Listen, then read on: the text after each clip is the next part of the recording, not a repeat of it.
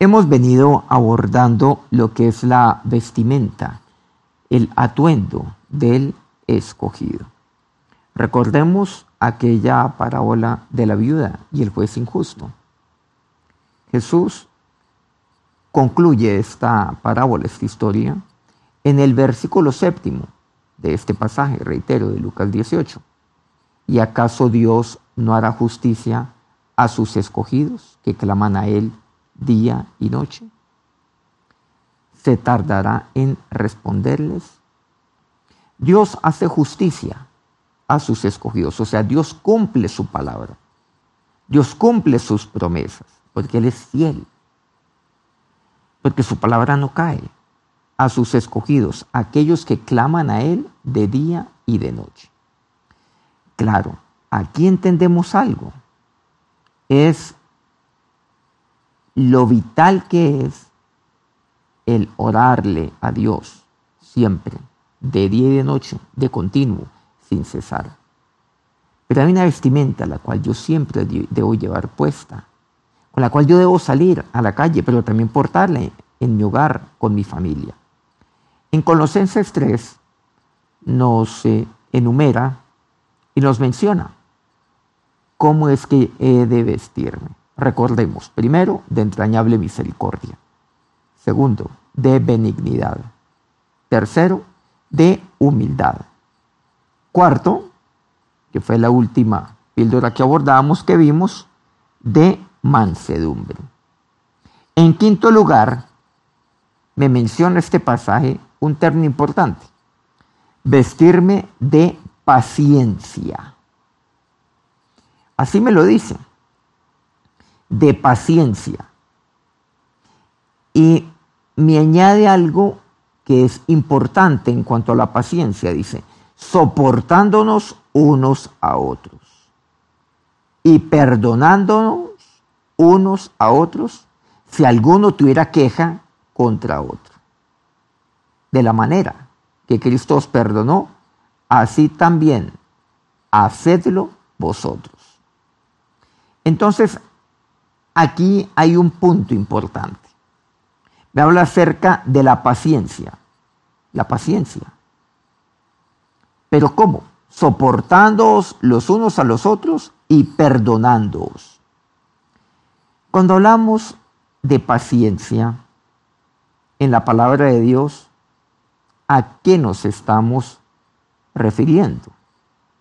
La palabra de Dios es muy rica en este tema en este punto que es vital para nosotros. He de vestirme de paciencia. Sobre todo, encontramos que en la familia no hay paciencia. Los padres no tienen paciencia para con sus hijos. El esposo no tiene paciencia con su mujer. La mujer seguramente tampoco la tiene con su esposo, con sus hijos. Muy fácilmente se nos agota la paciencia, decimos. Y ese es un término, por cierto, que no necesariamente es cierto. ¿Por qué? Cuando uno dice que se la agota es porque uno la tuvo. es porque uno tuvo un, eh, pues una buena reserva de paciencia, pero ya se me agotó. No, uno no nace con paciencia. Uno no nace con una reserva importantísima de paciencia. Y a lo largo de la vida uno la va usando, la va empleando y entonces ésta se va agotando. Como si la paciencia fuera un eh, recurso natural no renovable. Por ejemplo, como fuentes de energía que tenemos que son recursos naturales no renovables. Y por eso nosotros estamos pues atentando contra la misma creación, contra la naturaleza, en muchos casos de manera irreversible. La paciencia no es eso. Yo no nazco con paciencia. ¿En qué consiste la paciencia? La paciencia es algo lo cual Dios me lo provee.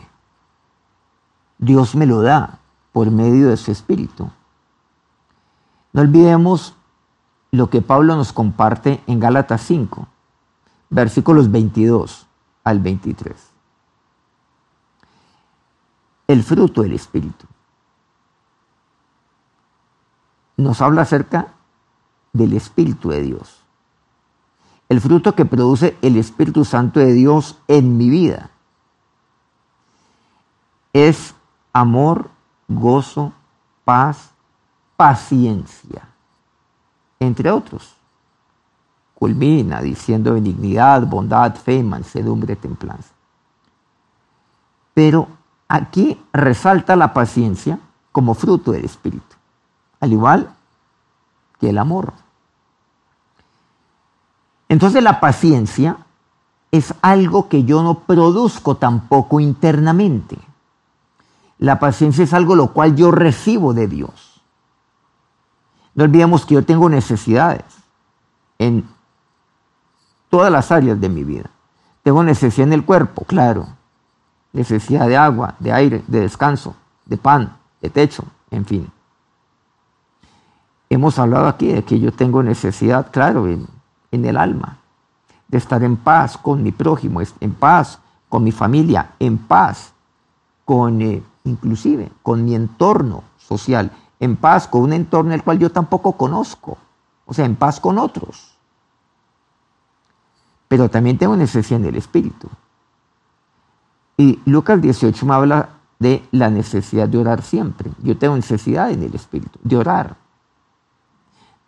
Orar no olvidemos que es hablar con Dios. Y cuando yo hablo con Dios, pues yo le oigo y yo también le hablo a Él. Pero no se trata simplemente de una, una conversación. En la palabra de Dios hablamos acerca de la importancia de la comunión. ¿En qué consiste la comunión? La comunión no simplemente es un ir y venir de palabras. Entonces yo oigo su palabra, oigo la palabra de Dios que Él me expresa claramente a través de la Biblia. Y luego yo le, le hablo a Dios y me presento a Él tal como yo soy, de manera genuina, de lo que está en mi corazón. Y sea un momento donde yo le pido, donde yo le suplico a Dios. Pero aquí hay algo importante. Cuando yo le pido, cuando yo le suplico a Dios. ¿Qué quiere decir esto? Voy a ser un poco redundante en mis términos, para ser más claro. Yo suplico porque necesito que esa necesidad que tengo sea suplida.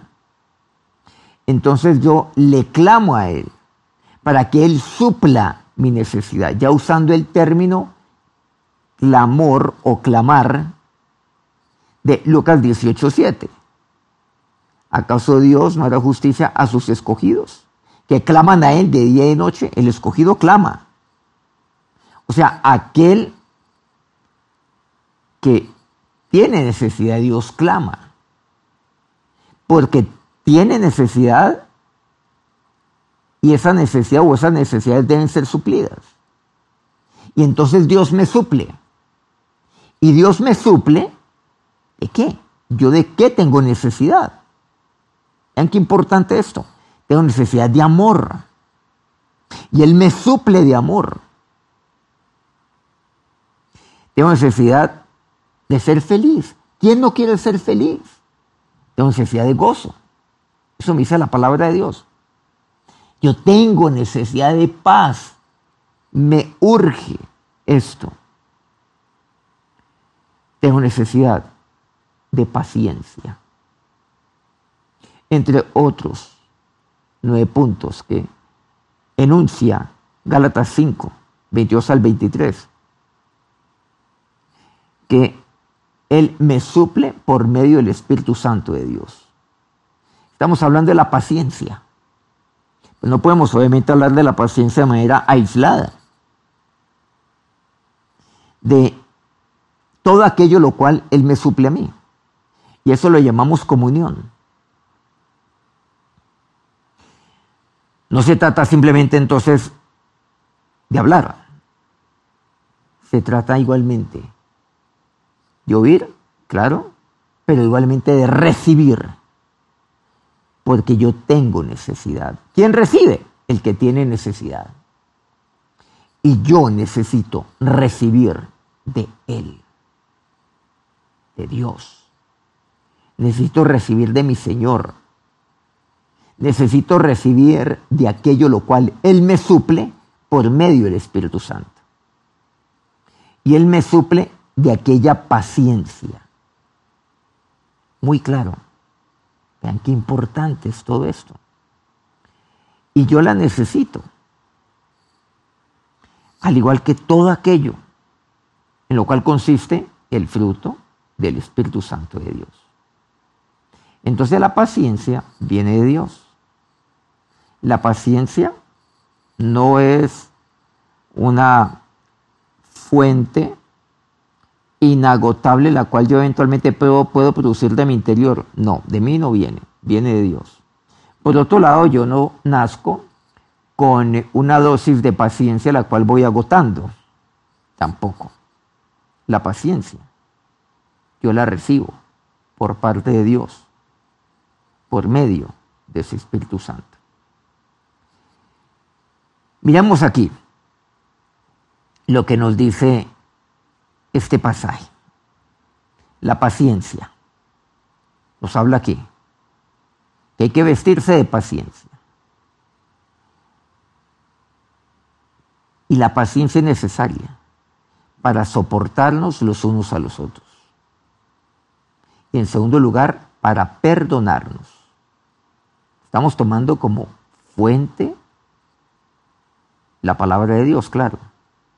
Colosenses 3, versículos 12 al 13, específicamente en cuanto a lo que concierne la paciencia.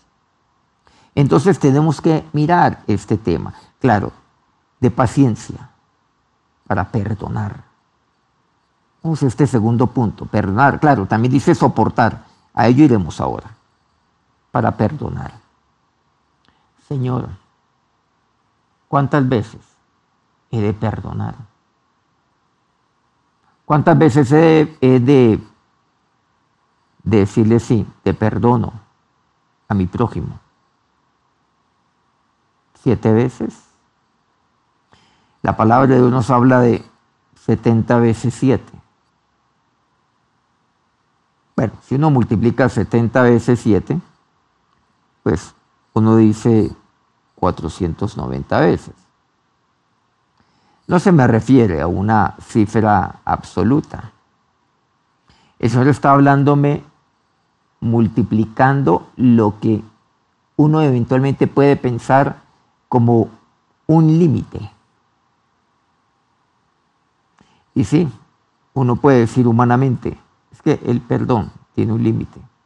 Pero ¿saben lo que aquí me dice la palabra de Dios? lo que Jesús me habla. 70 veces 7. Y para poder perdonar, necesito llenarme del amor de Dios, claro, fruto del Espíritu. Necesito llenarme de paciencia. Aquí mencionamos dos puntos de aquellos nueve que menciona Nuevamente Gálatas 5, 22 al 23.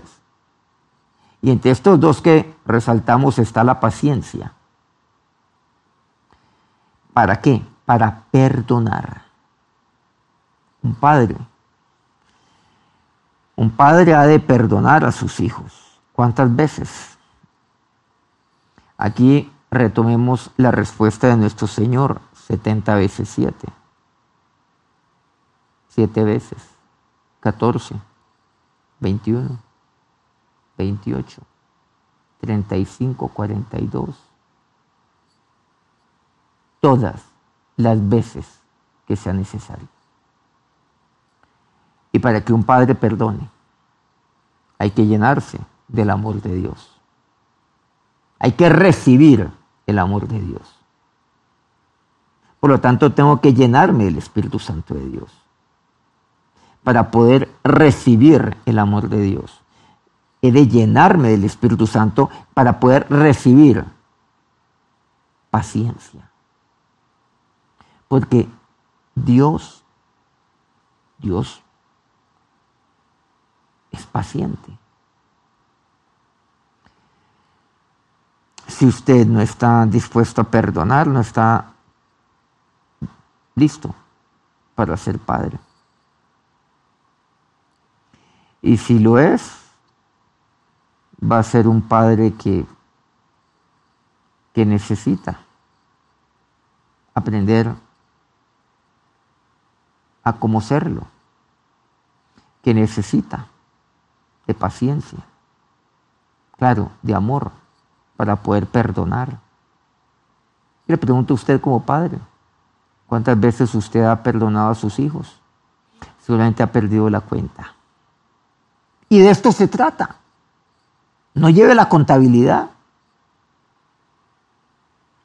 Se trata es que lo hagamos 70 veces 7.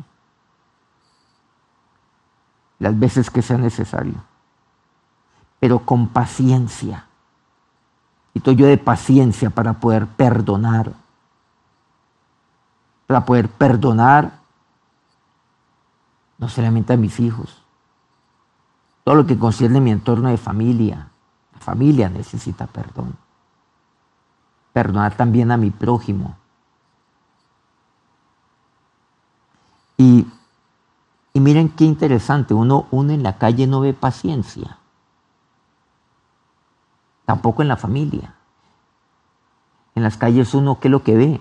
Insultos, agresiones. Uno ve señalamientos, violencia, comenzando por la violencia que comunica una, una mirada de un desconocido a otro. ¿Pueden ustedes creer que una persona mira a otra fijamente y eso le puede costar la vida? Y el otro simplemente lo mata porque, porque lo estaba mirando desafiantemente. Entonces lo mató. Esos casos los tenemos. Claro, hay violencia verbal. Está la violencia a través de, los gestos.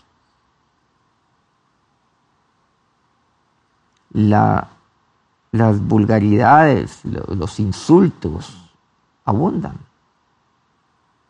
No hay paciencia. Claro, muchos hablan acerca de tolerancia. Ese es un término, sí, claro, hay que ser tolerante, pero es que tolerancia, no olvidamos que viene de tolerar, como quien dice a la brava toca hacerlo. No. Yo creo más es en la paciencia, para perdonar, claro, para soportar, también nos dice aquí la palabra de Dios. ¿Usted cuántas veces ha sido perdonado? Pregunta un poco complejo hoy en día, porque el orgullo está en el primer orden del día, en el corazón de la gente. Yo cada vez escucho más frecuentemente aquella frase que dice, yo de nada me arrepiento, de nada lo que he hecho, de nada lo que he dicho, de nada lo que he vivido, de nada me arrepiento. Claro, y eso da firmeza a la gente. Uy, no, qué maravilla. No, eso me parece tan, tan necio. Esas palabras son eh, tan absurdas. Esas palabras son tan cobardes. Porque el el cobarde es aquel que nunca va a reconocer que se equivocó. Es cobarde. Valiente no, valiente. No, valiente no es. Es de valientes el pedir perdón.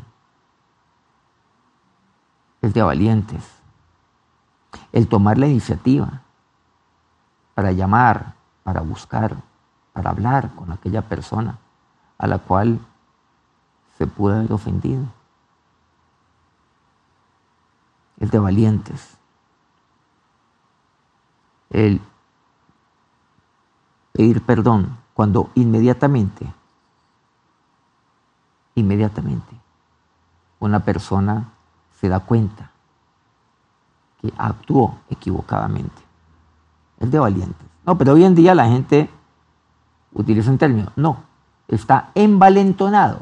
¿Qué significa envalentonado? No, no es que esté lleno de valentía, no. Envalentonado hoy en día significa que está irascible, que nadie lo puede controlar, que es un loco. No. Hay mucho lo cual hay que arrepentirse. Demasiado.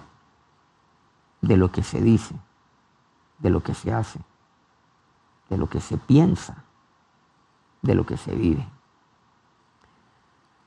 Por eso es que estamos en una crisis familiar terrible, porque de nada me arrepiento yo en mi vida, ni como padre, ni como esposo, ni como hijo, ni como nada. Qué tristeza. Qué necedad es esta. Por eso necesito de paciencia, ¿sí? Para perdonar. Pero también necesito de la paciencia de los míos para que me perdonen. Aquí la palabra de Dios nos habla acerca de este punto. Romanos 15 dice el versículo primero. Así que los que somos fuertes debemos soportar las fraquezas de los débiles y no agradarnos a nosotros mismos. Aquí también podríamos decir, así que los que son maduros deben soportar las flaquezas de los que son inmaduros y no agradarse a sí mismos. De esto se trata al fin y al cabo. Hay que soportar. ¿Y saben quién es el que soporta? El maduro, o sea, aquel que es fuerte. Soporta a los otros. Y soportar no es aguantar, es servir de soporte, como cuando, como cuando alguien se apoya sobre mí, como cuando yo estoy levantando en mis hombros a alguien, casi siempre. Bueno, esto es lo que pasa, esto es lo que ocurre. La persona fuerte se hace abajo y la persona más débil, usando este término bíblico, se hace arriba. Y estamos listo, alcanzar algo. El fuerte se hace abajo, el débil se hace arriba. Y el débil se para en los hombros del fuerte. Y eso es soportar. Y, y el débil se levanta sobre los hombros de aquel que es fuerte. Pero para eso no me puedo agradar a mí mismo. Aquí que lo que vemos, algunos puntos. Lo primero es que los fuertes han de soportar las flaquezas de los débiles. El maduro debe soportar las flaquezas, las debilidades de los inmaduros. En segundo lugar, el maduro no se agrada a sí mismo, o sea, el fuerte no se agrada a sí mismo.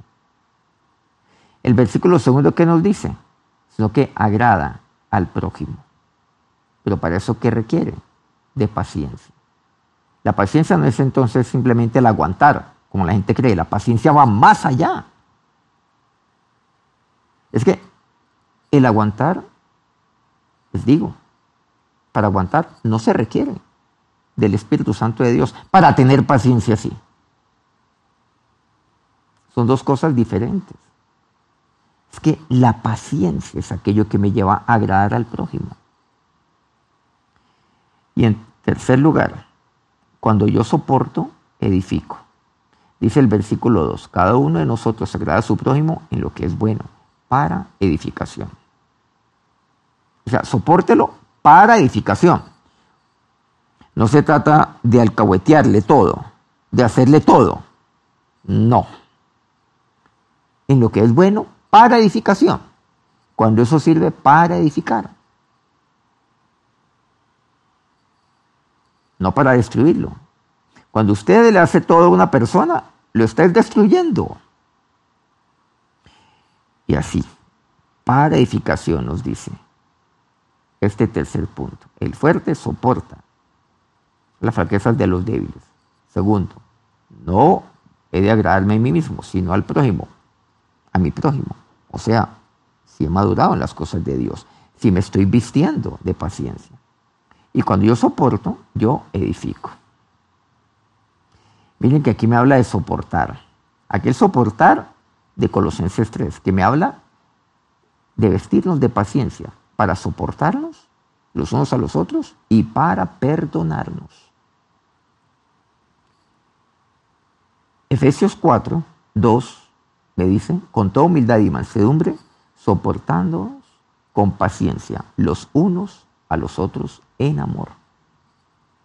Y aquí que me dice que yo soporto con humildad y mansedumbre.